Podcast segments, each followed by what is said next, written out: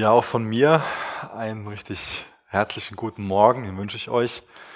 Ich finde es ganz interessant, dass Menschen auf diese Krise ganz unterschiedlich reagieren. Und ich habe schon viel gehört, was so einzelne von euch, wie ihr mit den Herausforderungen umgeht. Und das ist echt eine Ermutigung für mich.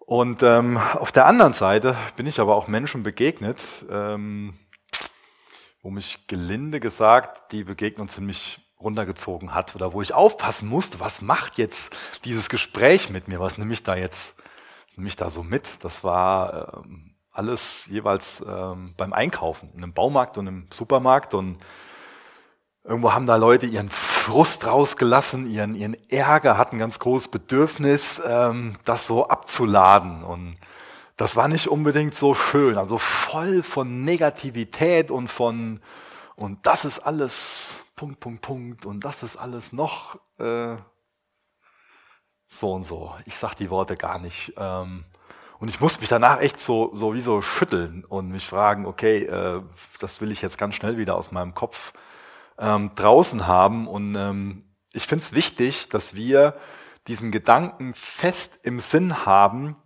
dass Krise und Isolation ganz große Offenbarer sind. In der Krise in dem Maß auch, wie wir isoliert sind, wird offenbart, wer wir wirklich sind. Wer bist du, wenn dir keiner zuschaut? Wer bist du, wenn dir keiner zuschaut und du noch herausgefordert wirst? Was mich total ermutigt hat, ist eine Geschichte aus der Apostelgeschichte. Und zwar die von Paulus und Silas. Die werden hart geschlagen, steht da in diesem Text. Und werden danach ins Gefängnis geworfen.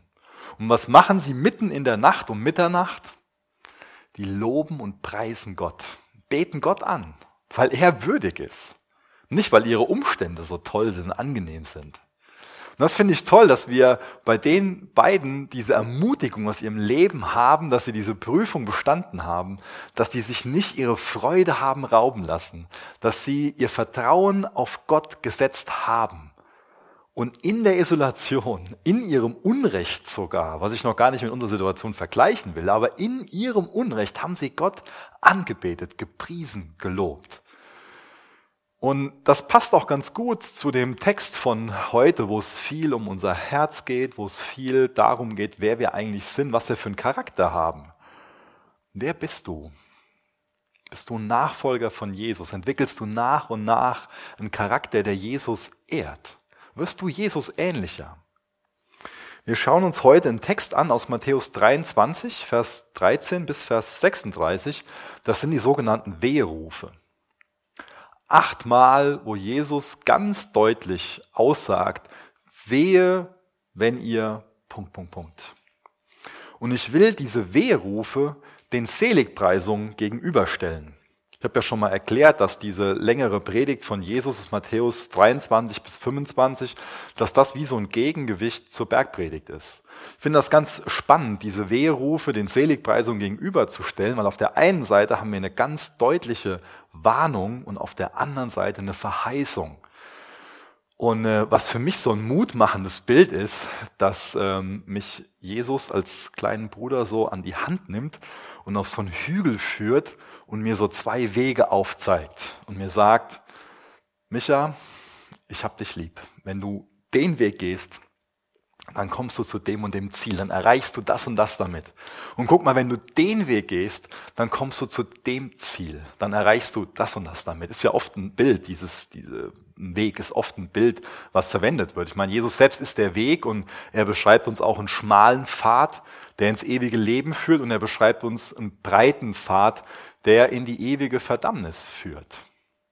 Und er führt uns also heute Morgen als seine kleinen Schwestern und kleinen Brüder auf diesen Hügel und stellt uns achtmal so eine Aussicht vor unser inneres Auge, wo er uns sagt, schau mal, wenn du den Weg gehst, dann kommst du an den Punkt, dann erreichst du das und das, dann sind das und das die Früchte und wenn du den Weg gehst, dann kommt das und das dabei raus. Das ist liebevoll von ihm, dass er uns vorher schon sagt, wenn du das und das machst, hat es die und die Konsequenz. Wenn du das und das anbaust, dann wachsen die und die Früchte. Und ich, das ist keine Sache, die irgendwie so einmal in unserem Leben abläuft, sondern ich glaube, dass wir jeden Tag immer wieder diese Entscheidungen treffen müssen. welchen Weg gehe ich jetzt? Den Weg der Gerechtigkeit, den Weg der Ungerechtigkeit? Gehe ich den Weg, vor dem Jesus mich warnt, ja, wo ich mir selbst Schaden und Unheil zufüge und auch anderen? Oder gehe ich einen Weg, der Glück und Segen bringt? Denn im Endeffekt sind die Seligpreisungen so Jesu Glückskonzept. Und ich gehe mal davon aus, dass wir das alle wirklich gemeinsam haben, dass wir glücklich sein wollen, dass wir Glück empfinden wollen. Wir alle haben auch ein Glückskonzept. Wir alle haben eine gewisse Vorstellung, dass wenn wir jetzt meinen, ja, dieses Glückskonzept in Schloss zu stecken und rumzudrehen, diesen Schlüssel, dass wir dann mit Glück berieselt werden. Denk da mal drüber nach, was dein persönliches Glückskonzept ist. Das sind auch oft Dinge, die so in unserem Unterbewusstsein ablaufen, die uns gar nicht so klar sind. Aber was ist dein Glückskonzept? Und dann vergleich das mal mit dem Glückskonzept, was Jesus in den Seligpreisungen lehrt. Die Seligpreisungen sind Jesu Glückskonzept. Wenn wir so in dem, in der Art und Weise, in dem Geist agieren und reagieren auf unser Umfeld, dann werden wir glücklich sein, losgelöst von Umständen, auch losgelöst von, von ganz herausfordernden Dingen. Ich meine, ich hätte jetzt, um den Gedanken vom Anfang nochmal aufzugreifen, ich hätte viel Mitgefühl mit dem Silas und dem Paulus, wenn die dann, nachdem sie hart geschlagen wurden, im Gefängnis landen, wenn die sich selbst leid tun und sich fragen so, hey, wir wollten noch Gottes Willen tun, wir haben das Evangelium weitergegeben und als Lohn hätte ich jetzt noch geschlagen. Das ist ein Gedanke, der mir schon mal kommt, wenn ähm, ich jetzt ähm, herausgefordert bin, obwohl ich versuche, das Richtige zu tun. Aber ich denke, dass es kein, kein guter Gedanke ist, sondern die bewahren ihr Vertrauen auf Gott mitten in der Nacht beten sie ihren Herrn an, beten sie Gott an, verherrlichen sie Gott. Das ist wunderbar. Und, und so von dem Charakter will ich was mitbekommen. Das ist ganz stark so eine, dieses Glückskonzept orientiert sich auch ganz stark am, am Charakter. Deswegen wird es heute Morgen, denke ich, viel um den Charakter von Jesus gehen. Und ähm, das Tolle ist, dass durch sein Wort, durch die Gemeinschaft, die wir auch in der Zeit, wo viel Isolation ist, haben dürfen, durch das Wirken von seinem Geist will uns Jesus seinen Charakter geben. Können wir ihm ähnlicher werden. Und bevor wir jetzt den ersten Wehruf der ersten Seligpreisung gegenüberstellen, werde ich noch mit uns beten. Vater, ich bitte dich, dass du in unser Leben hineinsprichst. Du weißt, wie jeder Einzelne zuhört, jetzt gerade auch von der Krise betroffen ist, welche Herausforderungen da sind, gesundheitlich, sozial, finanziell. Du siehst uns und du kennst uns. Ich bitte dich darum, dass wir wirklich auf dich vertrauen lernen, dass wir geduldig auf dich harren, dass wir an dir festhalten, dass wir uns auf dich fokussieren, dass wir ruhig werden bei dir, dass wir Frieden bekommen von dir, dass wir uns bewusst sind, wie barmherzig du uns bist, wie gerecht du bist, dass wir uns bewusst sind, dass du souverän auf dem Thron sitzt, dass du nichts irgendwie, nicht die Kontrolle verloren hast und jetzt auf einmal Covid-19 die Kontrolle hat. Danke, dass du alles im Griff hast.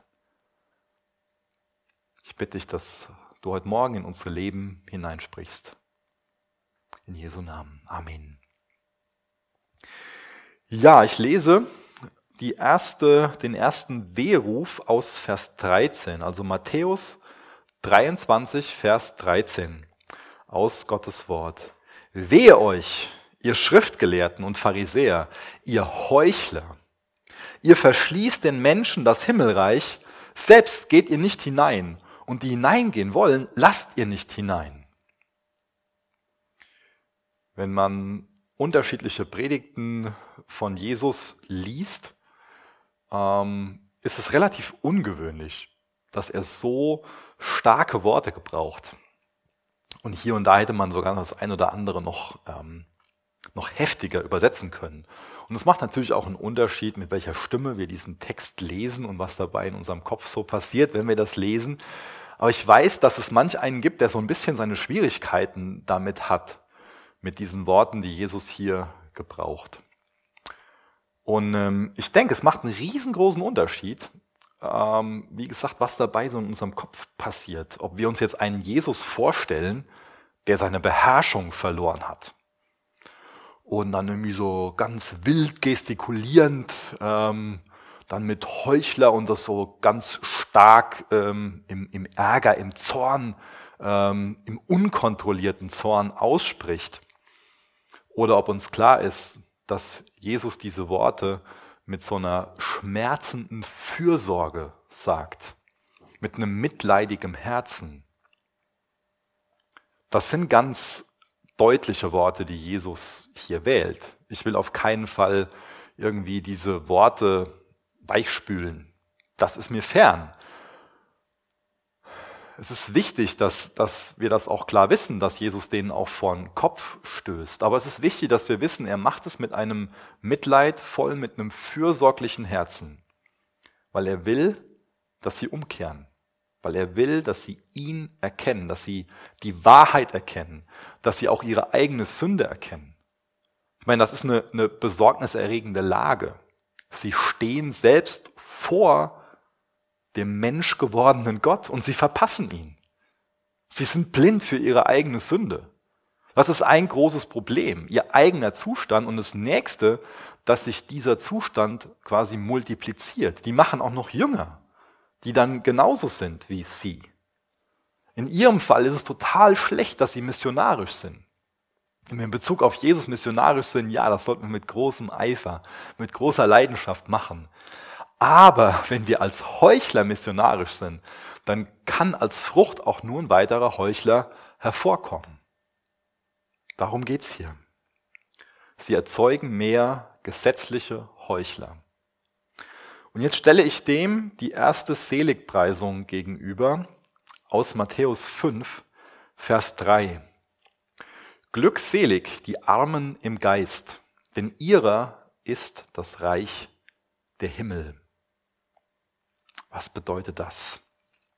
Das bedeutet, dass unser Eintritt in das Reich Gottes immer noch davon abhängt und auch immer zuvor davon abhängig war, ob wir für uns persönlich anerkennen, dass wir geistlich bankrott sind. Dass wir, um es mit den Worten von Martin Luther zu sagen, als Bettler vor Gott stehen. Ist es deine Herzenshaltung? Geh mal darüber wirklich ins Gebet. Frag dich das, ob du als Bettler vor Gott stehst, ob du mit leeren Händen, mit, mit leeren Taschen vor Gott stehst oder ob es da irgendwas gibt, wo du meinst, das kann ich Gott bringen und das macht mich vor ihm annehmbar, das macht mich vor ihm gerecht. Stehst du als Bettler vor Gott? Denn nur wer als Bettler, nur wer mit leeren Händen, mit leeren Taschen vor Gott steht, wer für sich verstanden hat, dass er Gott nichts bringen kann, dass er vor Gott nichts vorzuweisen hat, der findet Zugang ins Reich Gottes. Und das ist doch an sich die beste Botschaft, die es gibt, oder? Auf der einen Seite können wir nichts bringen, aber wir müssen auch nichts bringen. Denn nur wenn wir auch als Bettler vor Gott stehen und uns nicht irgendwie einbilden, dass wir aufgrund von dem Werk oder von dem, was wir so und so gemacht haben oder unserer Abstammung oder was es auch sonst sein könnte, weil wir mal ein Gebet nachgeplappert haben, was wir vom Herzen nicht gemeint haben oder weil wir uns haben taufen lassen, konfirmiert sind und das als Urkunde haben oder was auch immer, nur wenn wir wirklich mit leeren Händen vor Gott stehen, finden wir Zugang ins Reich Gottes. Und das Problem ist, dass die Schriftgelehrten sich mit ihrem selbstgerechten Gehabe selbst den Weg ins Reich Gottes versperren und den anderen, die ihrem Vorbild folgen, auch. Ich lese jetzt ähm, ein kurzes Zitat aus einem Buch vor, ähm, von dem bestimmt von dieser Kanzel bisher noch nicht zitiert wurde, und zwar ist es das Buch Antichrist, was Friedrich Nietzsche kurz vor 1900 geschrieben hat. Und er schreibt ganz am Anfang von dem Buch Folgendes. Was ist gut? Alles, was das Gefühl der Macht, den Willen zur Macht, die Macht selbst im Menschen erhöht. Was ist schlecht? Alles, was aus der Schwäche stammt Was ist Glück? Das Gefühl davon, dass die Macht wächst, dass ein Widerstand überwunden wird. Nicht Zufriedenheit, sondern mehr Macht. Nicht Friede überhaupt, sondern Krieg. Nicht Tugend, sondern moralfreie Tüchtigkeit. Die Schwachen und Missratenen sollen zugrunde gehen, ist der erste Satz unserer Menschenliebe. Und man soll ihnen noch dazu helfen. Was ist schädlicher als irgendein Laster? Das Mitleiden der Tat mit allen Missratenen und Schwachen. Das Christentum. Heftig, oder? Das Eingestehen von Schwäche wird leider oft nicht als eine Stärke her hervorgehoben, sondern oft auch als eine Schwäche dargestellt. Ich denke, vielleicht hast du das auch schon mal gehört, dass angeblich der Glaube an Jesus nur eine Krücke ist für die Schwachen. Nur die schwachen Menschen brauchen den Glauben als Krücke. Ich brauche doch keine Krücke. Ich bin doch kein Krüppel. Ich bin doch stark. Ich brauche doch keinen Erlöser, ich brauche doch keinen Gott. Sagt manch einer. Aber wir Christen sagen das ja nicht offen, dass wir Gott nicht brauchen. Aber kann sein, dass wir trotzdem immer wieder so dieser Lüge auf den Leim gehen, dass wir meinen, wir können Gott etwas bringen, dass wir meinen, wir haben Anrecht darauf, dass es uns finanziell prima geht, dass es uns gesundheitlich prima geht. Gott, ich lebe doch so und so, ich trachte doch nach deinem Willen, ich will doch nach deinem Reich trachten, dann musst du doch so und so. Fatal, wenn wir so denken, wenn wir so einen Handel mit Gott aufmachen. Wir stehen immer, egal was wir tun, als Bettler vor Gott. Wir können Gott nie etwas bringen. Wir haben ihm nichts vorzuweisen. Vielleicht meinen wir es bis zu einem gewissen Grad alleine zu schaffen.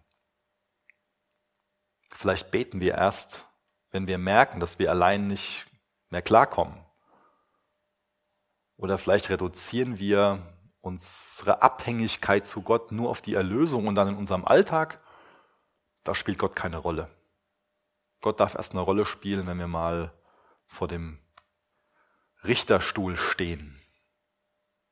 Wie ist das mit dir? Diese geistliche Armut, das ist ja auf den ersten, beim ersten Hören vielleicht nicht so einfach zu verstehen. Was meint denn Jesus damit? Bedeutet das, dass es den Armen im Geist an Geist fehlt? Nein, den Armen im Geist fehlt es nicht an Geist in diesem Sinne. Im Gegenteil, die sind ehrlich, die Armen im Geist sind ehrlich, sie schätzen sich selbst richtig ein. Und das ist an sich auch eine ganz gute Definition von Demut, dass wir uns in Gottes Licht sehen, dass wir uns so sehen, wie Gott uns sieht. Demut bedeutet also eine, eine gute Selbsteinschätzung, nicht so ein, ein künstliches äh, sich selbst kleinreden, sondern eine gute Selbsteinschätzung. Und man ist dann gut in seiner Selbsteinschätzung, wenn man diese Haltung hat, die ich eben beschrieben habe, dass man Gott nichts zu bringen hat, dass wir Bettler sind und bleiben vor Gott, dass wir immer von seiner Barmherzigkeit abhängig sind. Und aus dieser Haltung sollen wir unser Leben gestalten. Das soll quasi das Fundament, das soll die Grundhaltung sein. Aus der Haltung sollen wir unser Leben gestalten. Und das ist das erste Glückskonzept von Jesus. Und um das von äh, dem Unsinn von Friedrich Nietzsche ähm, ein gutes Zitat entgegenzusetzen, der Blaise Pascal hat Folgendes gesagt, gesagt. Er hat gesagt, die Größe des Menschen ist groß darin, dass er sein Elend erkennt. Die Größe des Menschen ist groß darin, dass er sein Elend erkennt. Das ist wichtig für uns, dass wir unseren Mangel, unseren Elend erkennen. In der Offenbarung am Anfang, Kapitel 2 und 3, gibt es verschiedene Sendschreiben, sieben Stück an einzelne Gemeinden, die Jesus ihnen zuschickt. Und ähm, ein Sendschreiben geht an die Gemeinde in Laodicea. Und das ist ein Kennzeichen von ihnen, dass die meinen, dass sie keinen Mangel haben, dass die meinen, dass die reich sind, dass die meinen, es ist alles so gut mit uns. Aber in Wahrheit haben sie diesen Mangel. Sind sie einfach elend? Sind sie Bettler?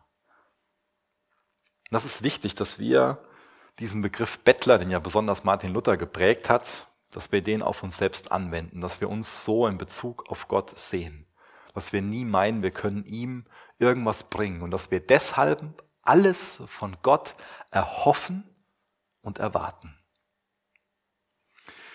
Zur zweiten ähm, Gegenüberstellung, zur zweiten Seligpreisung, dem Weg und ja, den wir gehen sollten, dem gegenüberzustellen, des Weherufs, den Weg, den wir nicht gehen sollten. Da wird jetzt Zerbrochenheit gegenübergestellt mit Habsucht und Geltungssucht. Ich lese Vers 14 aus Matthäus 23. Wehe euch, Schriftgelehrte und Pharisäer, Heuchler, denn ihr verschlingt die Häuser der Witwen und haltet zum Vorwand lange Gebete. Deswegen werdet ihr ein schwereres Gericht empfangen. Wundert euch nicht, wenn dieser Vers 14 vielleicht in eurer Übersetzung fehlt. Denn ähm, ich tendiere auch dazu, dass es wahrscheinlicher ist, dass der ursprünglich nicht bei Matthäus vorkommt, aber ich lege den bewusst heute Morgen aus, weil er definitiv Wort Gottes ist, weil wir ihn auf jeden Fall im Lukas-Evangelium und auch bei Markus finden. Also das als kurze Randnotiz, falls ihr jetzt in eurem Bibel mitgelesen habt und merkt, bei mir ist da eine Lücke.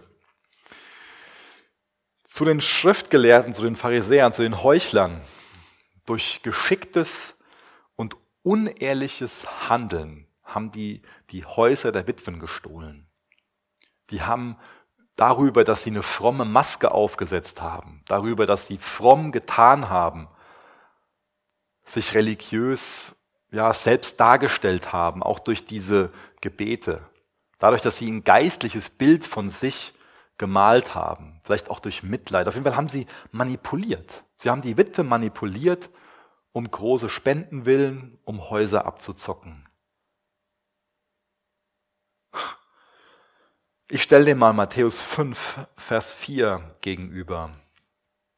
Glückselig die Trauernden, denn sie werden getröstet werden. In der ersten Seligpreisung ging es ja darum, dass wir anerkennen, dass wir wirklich geistlich bankrott sind, dass wir mit leeren Händen vor Gott stehen. Das hat eine andere Frucht, dieses Bewusstsein, dass wir Gott nichts bringen können, als wenn man sich selbst für geistlich reif, für etwas Besseres hält, wenn man sich für geistlich reich hält, hat das eine andere Frucht.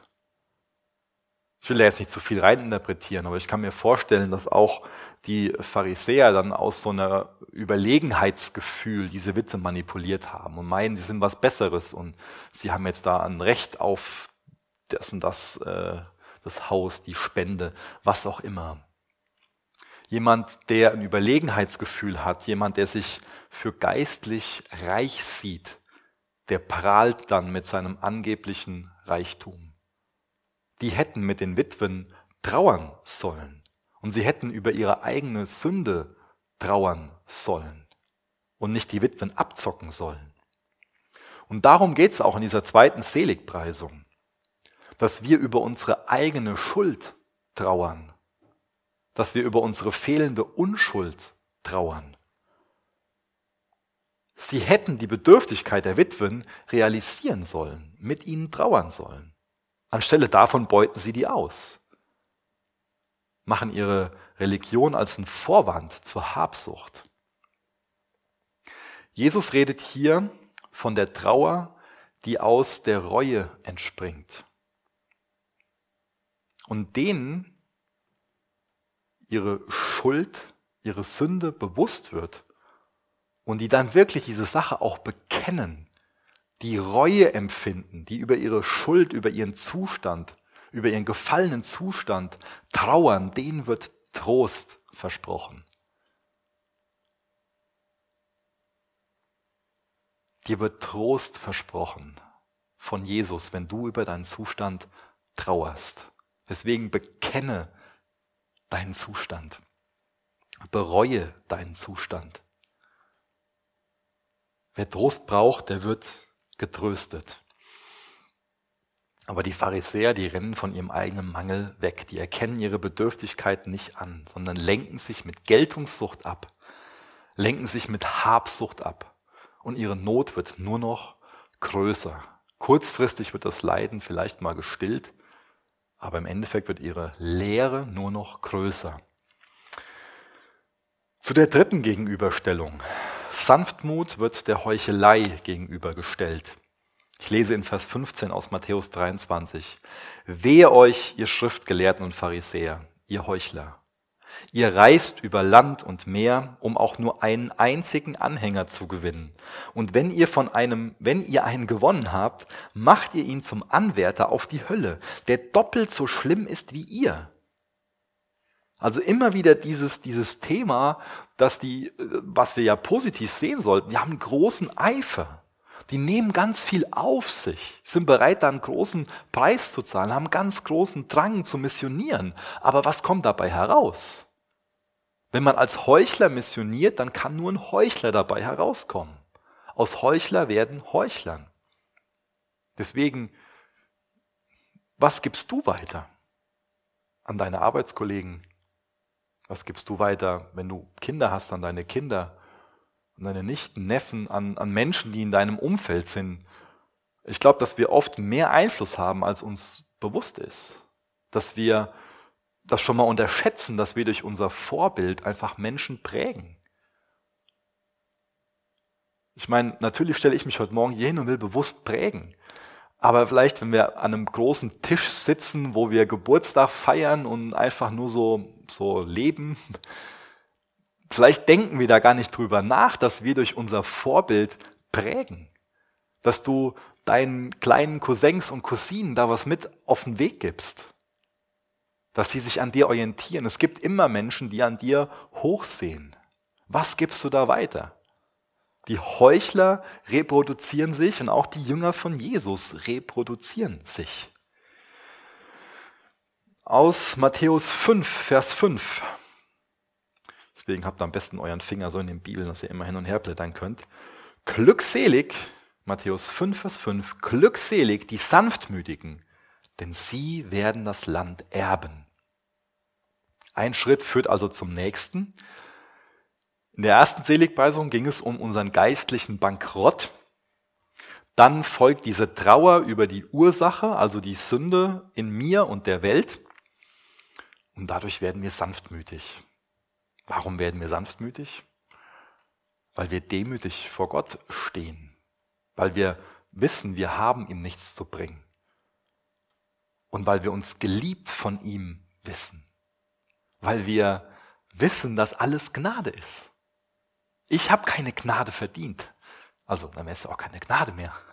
Es ist reine Gnade, dass ich gerettet bin. Und Gottes Gnade steht für jeden bereit. Für jeden, für dich steht Gottes Gnade bereit. Und wenn du dir bewusst bist, dass für alle Menschen Gottes Gnade im selben Maß bereitsteht, dann fühlst du dich nicht unterlegen, nicht überlegen, dann stellst du dich nicht über jemanden. Und das macht diese Sanftmut aus. Sanftmut hört sich vielleicht auch so ein bisschen weichgespült an, ist auch so ein Wort, was wir jetzt nicht vielleicht, ähm, wie wir jetzt nicht die Leute um uns herum beschreiben würden, wenn wir würden wahrscheinlich andere Worte benutzen. Ähm, deswegen ist mir wichtig, das mit, mit ähm, Inhalt zu füllen. Sanftmut bedeutet nicht Schwäche, sondern auch Stärke unter Kontrolle. Stärke unter Kontrolle. Selbstkontrolle spielt da auch eine, eine wichtige Rolle. Also nicht unbeherrscht sein, ruhig bleiben, souverän handeln, dass man sich zurückhalten kann. Das ist alles kein Ausdruck von Schwachheit, sondern Stärke unter Kontrolle. Jemand, der sanftmütig ist, ist also auch um den Frieden bedacht. Sanftmütig zu sein heißt jetzt also nicht passiv zu bleiben, sondern es heißt nicht unkontrolliert zu reagieren. Jeder macht Jünger. Der Heuchler macht Jünger und der Sanftmütige macht Jünger. Zur vierten, zum vierten Wehruf aus Matthäus 23, Vers 16. da wird Unehrlichkeit und Gerechtigkeit gegenübergestellt. Wehe euch, ihr verblendeten Führer. Ihr sagt, wenn jemand beim Tempel schwört, braucht er seinen Eid nicht zu halten. Wenn jemand aber beim Gold des Tempels schwört, ist er an seinen Eid gebunden. Ihr verblendeten Toren. Was ist denn wichtiger, das Gold oder der Tempel? Durch den Tempel wird das Gold doch erst geheiligt. Ihr sagt auch, wenn jemand beim Altar schwört, braucht er seinen Eid nicht zu halten. Wenn jemand aber beim Opfer auf dem Altar schwört, ist er an seinen Eid gebunden. Wie verblendet ihr seid. Was ist denn wichtiger, das Opfer oder der Altar? Durch den Altar wird das Opfer doch erst geheiligt. Wer also beim Altar schwört, der schwört nicht nur beim Altar, sondern auch bei allem, was darauf ist. Und wer beim Tempel schwört, der schwört nicht nur beim Tempel, sondern auch bei dem, der darin wohnt. Und wer beim Himmel schwört, der schwört beim Thron Gottes und somit bei dem, der darauf sitzt. Es gibt im Alten Testament ein ähm, Gesetz rund um das Thema Schwören und das haben die Pharisäer abgeändert, um einen Weg drumherum zu machen. Das ist oft so eine Art und Weise von ihnen gewesen. Das ist oft ein Aspekt, der Jesus ihnen vorwirft, dass sie so Ersatzregeln machen, dass es Zusatzregeln gibt und dass es wiederum andere Regeln gibt, um ein anderes Gesetz Gottes zu umschiffen. Und hier haben sie jetzt dann gesagt, ja, ihr dürft dabei dürft ihr nicht schwören, dabei dürft ihr schon schwören und haben nicht wirklich verstanden, um was es da im Kern geht. Sie wollten im Endeffekt auch dadurch, dass sie schwören, ihren Worten ein besonderes Gewicht geben, auch eine besondere Glaubwürdigkeit geben. Aber im Endeffekt ist genau das Gegenteil der Fall. Weil Menschen, die einfach nur hergehen und dann sagen, oh, ich schwöre, an sich ist das schon ein Hinweis dafür, da muss man vorsichtig sein. Weil im Endeffekt lehrt uns Jesus, dass es darum geht, dass man generell unseren Worten vertrauen kann. Kann man deinen Worten immer vertrauen? Bist du von Grund auf ehrlich? Oder meinst du, du musst deinem Wort besonderes Gewicht verleihen, indem du irgendeine Floskel da dran hängst? Das ist aber wirklich so. Ich meine, jemand, der ehrlich ist, der muss das gar nicht sagen. Der muss nicht schwören, der muss nicht betonen, dass das die Wahrheit ist, sondern dem nimmt man die Wahrheit ab. Und das will uns, das will Jesus aus uns machen. Menschen, die integer sind, die ehrlich sind, wo jeder weiß, dem Wort kann ich vertrauen. Aber im Endeffekt kann man die Pharisäer hier nicht ernst nehmen, indem sie so handeln, wie wir das gerade gelesen haben. Matthäus 5, Vers 6. Glückselig, die nach Gerechtigkeit hungern und dürsten, denn sie werden gesättigt. Hier geht es jetzt um einen wirklichen nagenden Hunger, um einen verzehrenden Durst. Also, dass es wirklich was Existenzielles ist. Und ich gehe mal davon aus, dass die allerwenigsten von uns wirklich Hunger und Durst als was Existenzielles kennen. Ich meine, ich kenne den Hunger auf äh, ein richtig äh, schönes T-Bone Steak oder so. Das ist aber jetzt nicht, dass ich da einen riesengroßen Mangel habe, sondern das ist eher so ähm, eine Freude auf einen besonderen Genuss. Aber hier geht es darum, dass wirklich, dass der Magen leer ist, dass man, dass man Durst hat, dass man Hunger hat, dass man, dass man wirklich was, was braucht. Nicht nur wie jetzt an einem warmen Tag, dass man sich nach einer frischen Limo sehnt oder sowas. Hier ist ein wirklicher Hunger nach Gerechtigkeit da. Und Hunger ist ein Zeichen von Gesundheit. Vielleicht kennt ihr das auch, dass wenn ihr schon mal eine starke Grippe hattet oder so, ihr einfach das nichts geschmeckt hat und ihr auch kein Verlangen hattet, irgendwas zu essen. Hunger ist ein Zeichen von Gesundheit. Und Hunger ist ein Zeichen von, von äh, oder Hunger auf geistliche Dinge ist auch im Endeffekt das Geheimnis für Wachstum. Manch einer meint, dass geistiges Wachstum so ein riesen Geheimnis ist. Ich glaube, geistiges Wachstum ist gar nicht so ein großes Geheimnis, sondern es hängt einfach davon ab, ob wir zulassen, dass da auch eine Lehre in uns da ist.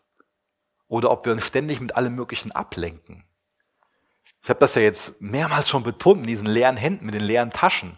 Wenn wir so vor Gott stehen, wenn uns unsere Lehre, unser eigentlicher Zustand bewusst wird und wir nicht als von dem Ding zu dem Ding rennen und uns damit ablenken und damit ablenken und das noch machen und unser Leben so stressig machen, wir müssen uns um das kümmern und das kümmern und dann sind wir ständig abgelenkt, dann werden wir uns dem gar nicht so bewusst, dass diese Lehre in uns ist. Aber wenn wir mal zur Ruhe kommen bei Jesus, dann können wir diesen Hunger nach geistlichem Wachstum oder auch wie hier jetzt beschrieben, diesem Hunger nach Gerechtigkeit, dann können wir den spüren. Und das ist ein Hunger, was uns dann auch antreibt.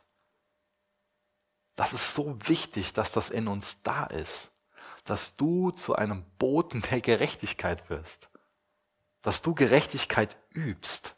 Aber dazu muss der Magen erstmal leer sein, um Hunger empfinden zu können. Dazu muss der leer sein. Und im Endeffekt ist es so, dass Jesus, der Gerechte, für die Ungerechten ans Kreuz ging. Und das Einzige, was uns retten kann, ist Jesu Gerechtigkeit. Und wenn wir uns nach Gerechtigkeit sehen, dann sehen wir uns nach mehr von Jesus. Was für ein Kontrast auch zu dem Wehruf. Unehrlichkeit, Gerechtigkeit. Starker Kontrast. Ich stelle die fünfte, die fünften, fünfte Wehruf und Seligpreisung gegenüber. Da geht es auf der einen Seite um Menschen, die Barmherzigkeit ablehnen, für die, die das so eine, so eine Krücke ist, der Glaube, oder für diejenigen, die Barmherzigkeit empfangen und das dann auch weitergeben können. Ab Vers 23. Wehe euch, ihr Schriftgelehrten und Pharisäer, ihr Heuchler, ihr gebt den zehnten Teil von Kräutern wie Minze, Dill und Kümmel und lasst dabei die viel wichtigeren Forderungen des Gesetzes außer Acht. Gerechtigkeit, Barmherzigkeit und Treue. Diese Forderungen sollt ihr erfüllen und das andere nicht außer Acht lassen. Verblendete Führer seid ihr. Mücken siebt ihr aus und Kamele verschluckt ihr. Die sind also pedantisch penibel beim Einhalten von Regeln. Die gehen sicher, dass Gott auch so seinen Anteil aus dem Gewürzregal bekommt, vergessen dabei aber die wirklich großen Prinzipien. Gerechtigkeit, Barmherzigkeit und Treue. Und natürlich ist Treue im Kleinen wichtig. Aber wisst ihr, was passieren kann? Dass wir versuchen, so im Detail treu zu sein, dass wir darüber stolz werden und von uns selbst meinen, ja, ich meine es ja besonders, besonders ernst. Ich mache es ja besonders gut. Und die anderen, die nehmen das ja alles nicht so ernst. Und darüber entsteht eine Selbstgerechtigkeit, darüber entsteht ein Stolz in uns, wieder diesen, dieses Überlegenheitsgefühl. Und darüber vergisst man die wirklich wichtigen Dinge, die Jesus hier benannt hat. Gerechtigkeit, Barmherzigkeit, Treue. Das ist immer eine, eine Gefahr so dass wir ja so zu gesetzlichen Verfechtern von Kleinigkeiten werden und dass wir diese wirklich wichtigen, grundlegenden Prinzipien vergessen, dass wir blind dafür sind. Dass wir vielleicht jeden Monat genau gucken, so, ja, ich bezahle auch meinen Zehnten. Und ähm, auch wenn ich dann irgendwie ähm, Steuer zurückbekomme, zahle ich dann meinen Zehnten und dann haken wir es so ab und vergessen, dass wir Verwalter von allem sind. Wir fühlen uns so fromm und so besser, weil wir ja unseren Zehnten geben, aber vergessen vielleicht, dass Gott uns als Verwalter von allem eingesetzt hat, dass wir gar nicht Eigentümer sind von dem, was wir haben, sondern dass wir zu allem einfach, dass wir alles im Sinne Gottes verwalten sollen, unsere ganze Kraft. Auch die Beziehungen, die wir haben, die Finanzen, der Besitz, der uns anvertraut ist, alles anvertraut. Wir gehören mit Haut und Haaren Jesus. Er hat uns erkauft. Wir gehören ihm und sind Verwalter von allem. Mit dem Zehnten ist Gott zufrieden und dann mache ich mit dem Rest, was ich will. Darüber vergessen wir dann Gerechtigkeit, Barmherzigkeit und Treue, die unser ganzes Leben, unser ganzes Herz, unseren ganzen Charakter einnehmen und prägen sollte. Matthäus 5, Vers 7. Glückselig die Barmherzigen, denn ihnen wird Barmherzigkeit widerfahren. Hier geht es bei dem Wort Barmherzigkeit ganz stark darum, dass jemand beschrieben wird, der sich wirklich in die Lage eines anderen versetzen kann. Dass er quasi in die Haut des anderen schlüpfen kann. Das ist was ganz Kostbares. Gerade Menschen, die, die ähm, Ratgeber sind, die seelsorgerlich ähm, begabt sind, die, die können das gut. Die können sich in die Situation des anderen hineinversetzen. Wirklich mitfühlen, Mitleid haben. Und Jesus ist der beste Seelsorger, denn das ist das, was er im Endeffekt gemacht hat. Er, Gott, hat die Herrlichkeit, die er beim Vater hatte, verlassen. Er ist Mensch geworden. Er ist in unsere Haut geschlüpft und er hat Mitleid mit uns. Er weiß, was es bedeutet, Mensch zu sein. Hat als Mensch gefühlt und gedacht. Gott weiß, wie das Leben ist. Er ist unmittelbar in unser Leben hineingekommen. Wir können uns nie Vergebung oder Barmherzigkeit verdienen. Nie. Können wir uns nie verdienen. Dass er uns barmherzig ist, dass er uns vergibt, das ist seine freie Willensentscheidung, große Gnade. Und wenn wir so viel Barmherzigkeit erfahren haben, wenn uns so viel vergeben ist, sind auch wir dann nicht bereit, anderen barmherzig zu sein, anderen zu vergeben? Willst du bereitwillig vergeben? Das ist ein Bestandteil von Jesu Glückskonzept. Wir alle brauchen Vergebung. Jeder von uns. Dir ist grundlos vergeben. Mir ist grundlos vergeben. Deswegen sollten wir schnell darin sein, Menschen zu vergeben, die sich schuldig gemacht haben an uns. Deswegen ist auch wichtig, dass wir als Gemeinde Menschen sind, die wirklich barmherzig handeln, die vergebungsbereit handeln. Und ich glaube, wir werden mehr solche Menschen, wenn uns das noch klarer wird, wie sehr Gott uns barmherzig ist, wie sehr wir immer Empfänger, Bettler in Bezug auf Gottes Barmherzigkeit sind und bleiben. Zur sechsten Seligpreisung. Da werden reine Herzen verschmutzten Herzen gegenübergestellt. Ab Vers 25 bis Vers 26. Wehe euch, ihr Schriftgelehrten und Pharisäer, ihr Heuchler, ihr reinigt das Äußere eurer Becher und Schüsseln, ihr Inhalt aber zeugt von eurer Raubgier und Maßlosigkeit.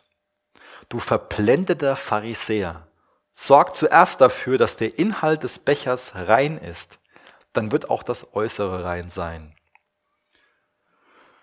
Deutlicher Vorwurf, ihr wollt nur so die Fassade aufrechterhalten. Euer Schwerpunkt sind die Äußerlichkeiten, sind diese Zusatzregeln. Ihr tut nach außen fromm, aber in euch sieht's ganz anders aus. Ihr wascht den, die, die Schüssel nur von, von außen und innen ist euch ganz egal. Eure Gedanken, eure Gefühle, eure Absichten sind einfach nur böse. Deine Absicht, deine Gedanken, die sind schmutzig, die sind dunkel. Nach außen alles in Ordnung. Und Jesus weist alle, die so leben, dazu an, wirklich ihr Innenleben in Ordnung zu bringen. Das ist auch das Einzige, wie eine bleibende Veränderung irgendwo in uns hervorkommen kann, indem wir Jesus an unser Innenleben, an unser Herz lassen, indem er uns ein neues Herz geben kann. Und indem wir dann von innen nach außen durchdrungen werden. Nur so kann es Veränderung geben. Aber wenn wir einen Fokus haben auf Äußerlichkeiten und da anfangen, dann wird unser Leben nicht in Ordnung kommen. Aber wenn Jesus an unserem Innenleben anfangen kann, dann wird es auch da äußerlich nur da, wo es wichtig ist, zur Veränderung kommen. Aber es fängt innen an, im Herzen. Und wir sollten nicht irgendwie Rückschlüsse ziehen und da philosophieren, sondern da sollten wir bei uns bleiben. Jesus an unser Innenleben lassen, an deinen Charakter lassen. Das ist so elementar. Matthäus 5, Vers 8, Glückselig, die reinen Herzen sind, denn sie werden Gott schauen.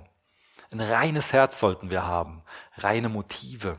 Wir sollten völlig aufrichtig sein, ohne irgendwelche Hintergedanken.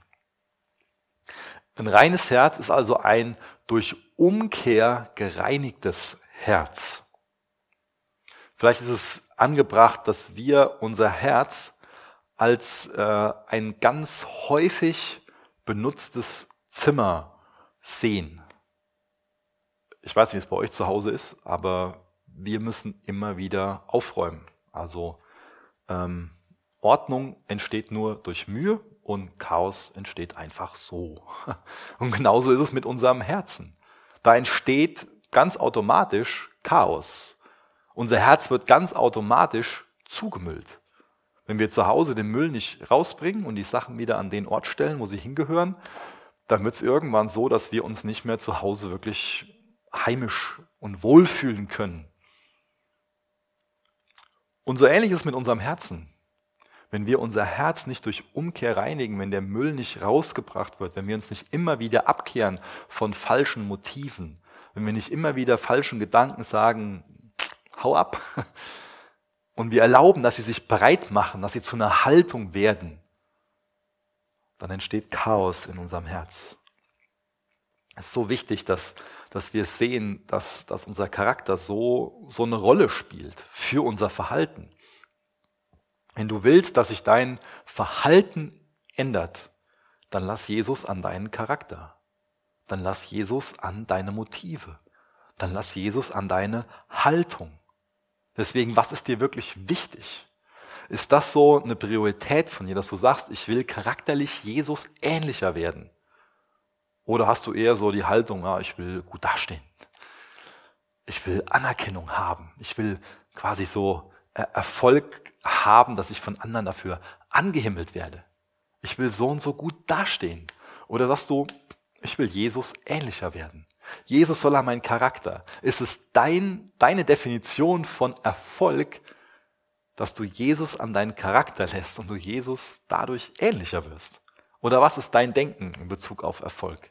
Wie willst du dastehen? Was sind so deine Prioritäten?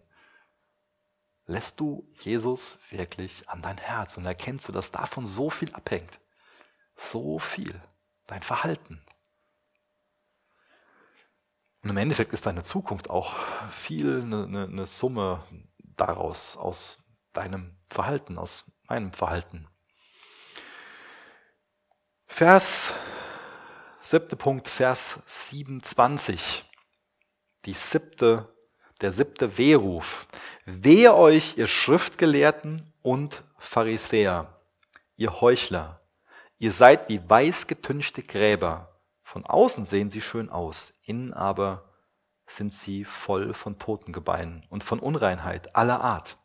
Genauso seid auch ihr.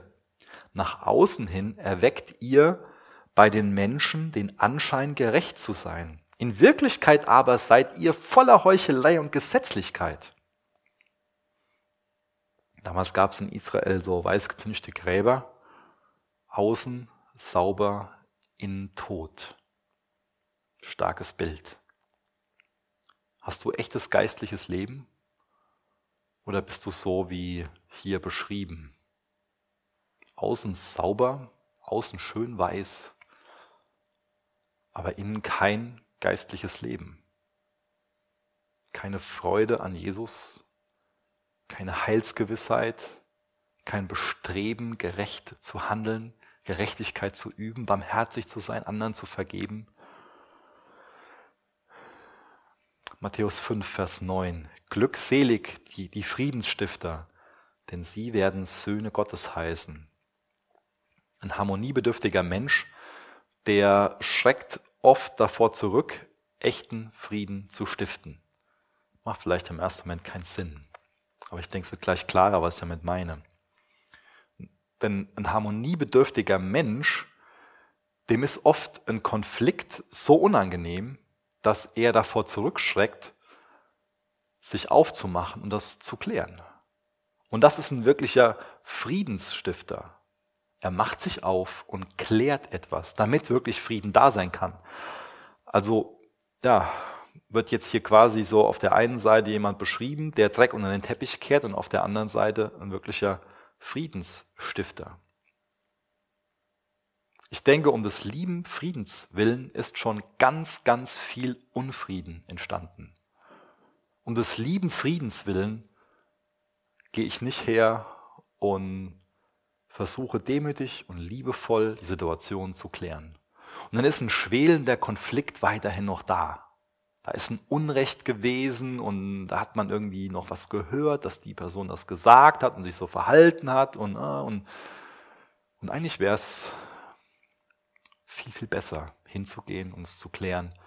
Aber man lässt es, weil man irgendwie davor zurückschreckt und Angst hat, dass dann irgendwie mehr noch äh, und das und jenes und man philosophiert selbst irgendwie rum und ist nicht wirklich ein Friedensstifter.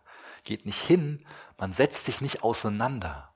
Frieden entsteht nur durch friedvolle Auseinandersetzungen. Aber man muss sich damit auseinandersetzen. Man muss ein Problem überwinden. Man muss Probleme überwinden, bewältigen. Man darf den Dreck nicht unter den Teppich kehren. Man, man darf keine schwelenden Konflikte irgendwo dulden. Man sollte die angehen. Und dann wird man zum Friedensstifter. Söhne Gottes werden diese Friedensstifter genannt. Da geht es also um eine ganz, ganz starke Familienähnlichkeit. Also, wie wenn jemand sagt, so, ja, ganz der Papa. Und in Bezug auf Gott kann das nur das größte Kompliment sein. Gott ist ein Friedensstifter. Wenn wir Frieden stiften, sind wir ganz der Papa. Zur letzten Gegenüberstellung. Ab Vers 29 bis Vers 36. Hier wird dann dargestellt, dass die Friedensstifter und die verfolgten Kinder Gottes sind. Und die werden dem gegenübergestellt, dass die Verfolger die Kinder des Teufels sind. Matthäus 23 ab Vers 29. Wehe euch, ihr Schriftgelehrten und Pharisäer, ihr Heuchler! Ihr errichtet Grabmäler für die Propheten und schmückt die Gräber der Gerechten und behauptet, wenn wir zur Zeit unserer Vorfahren gelebt hätten, hätten wir uns nicht mit ihnen am Tod der Propheten schuldig gemacht. Damit gebt ihr selbst zu, dass ihr die Nachkommen der Prophetenmörder seid. Ja, macht nur das Maß eurer Vorfahren voll. Ihr Schlangen, ihr Natternbrut, wie wollt ihr dem Gericht entgehen und verhindern, dass ihr in die Hölle geworfen werdet? Deshalb hört, was ich euch sage. Ich werde Propheten, Männer voller Weisheit und wahre Schriftgelehrte zu euch schicken. Einige von ihnen werdet ihr umbringen, ja sogar kreuzigen. Andere werdet ihr in euren Synagogen auspeitschen und von einer Stadt zur anderen verfolgen.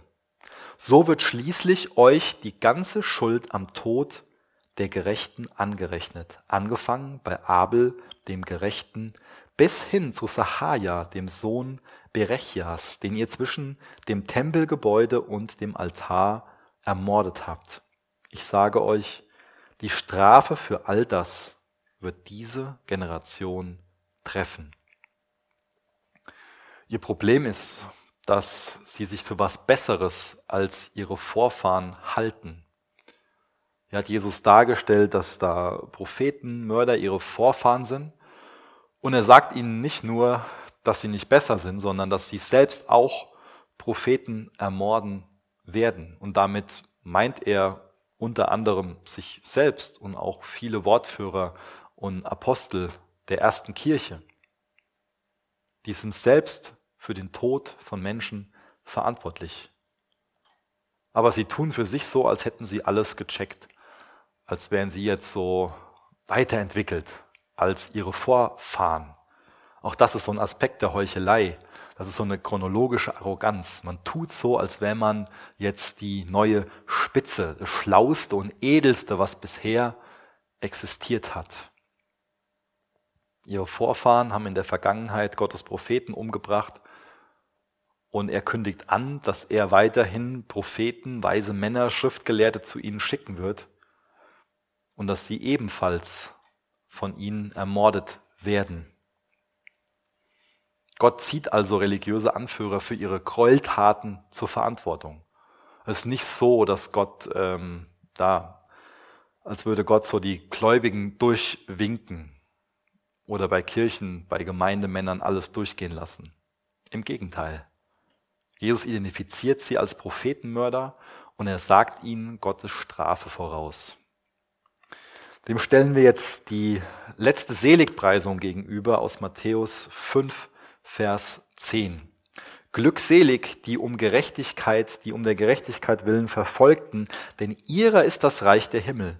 Glückselig seid ihr, wenn sie euch schmähen und verfolgen und alles Böse lügnerisch gegen euch reden werden um meinetwillen. Freut euch und jubelt, denn euer Lohn ist groß in den Himmeln, denn ebenso haben sie die Propheten verfolgt, die vor euch waren. In Hebräer 12 ähm, fällt mir gerade so eine Parallele auf, dass da, ich glaube, im zweiten Vers beschrieben wird, dass Jesus um der vor ihm liegenden Freude willen die Schande nicht achtete.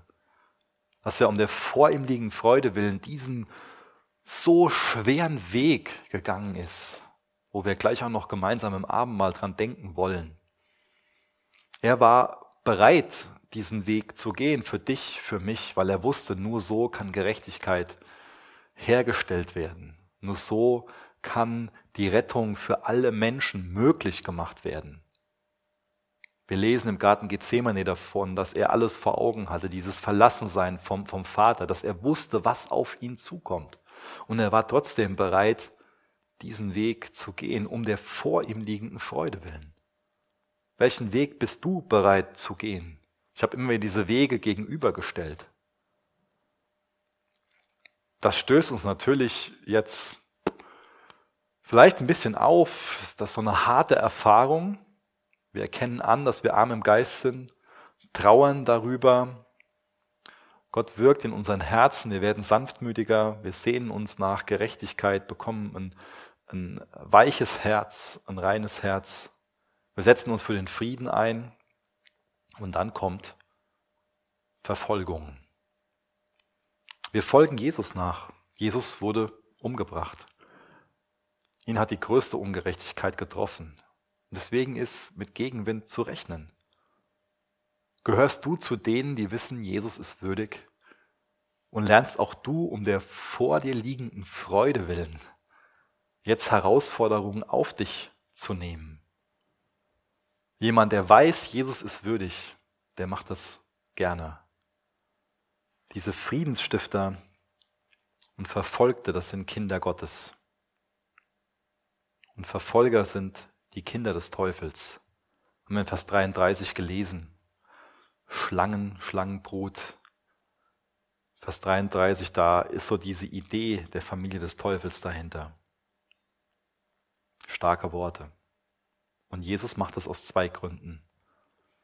Er wird aus zwei Gründen so deutlich. Erstens will er nicht, dass andere von diesen Propheten und den Schriftgelehrten weiterhin getäuscht werden. Und zweitens liebt er die Schriftgelehrten und die Propheten.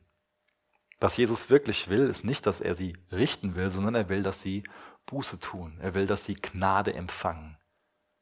Dass sie nicht als Selbstgerechte alles Mögliche Gott bringen, sondern dass sie sich ihrer eigenen mangelnden Gerechtigkeit bewusst werden und mit leeren Händen dastehen. Was ist dein Glückskonzept? Fängt es da an, dass du mit leeren Händen vor Gott stehst? Immer wieder zwei Wege, die wir einschlagen können. Glück oder Verdammnis für uns selbst und auch für andere.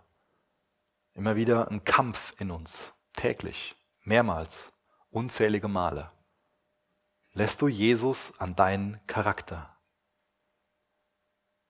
Jesus ist eine zutiefst zufriedene, glückliche Person, losgelöst von Umständen. Und das will Jesus in deinem Herz geben, dass du zu einer zutiefst zufriedenen Person wirst, losgelöst von Umständen. Und davon ist die Grundlage, dass du erkennst, Du selbst bist nicht gerecht, sondern du stehst mit leeren Händen vor Gott. Aber Jesus ist die Gerechtigkeit Gottes in Person. Und Jesus lädt dich heute Morgen dazu ein, dein ganzes Vertrauen auf ihn zu setzen. Er lädt dich dazu ein, dass du mit deiner Lehre zu ihm kommst, damit er ein Werk anfangen kann in dir, dass du immer mehr diese Charaktereigenschaften, diese Haltung, diese Motivation entwickelst, um die es heute Morgen ging. Ich bete noch mit uns.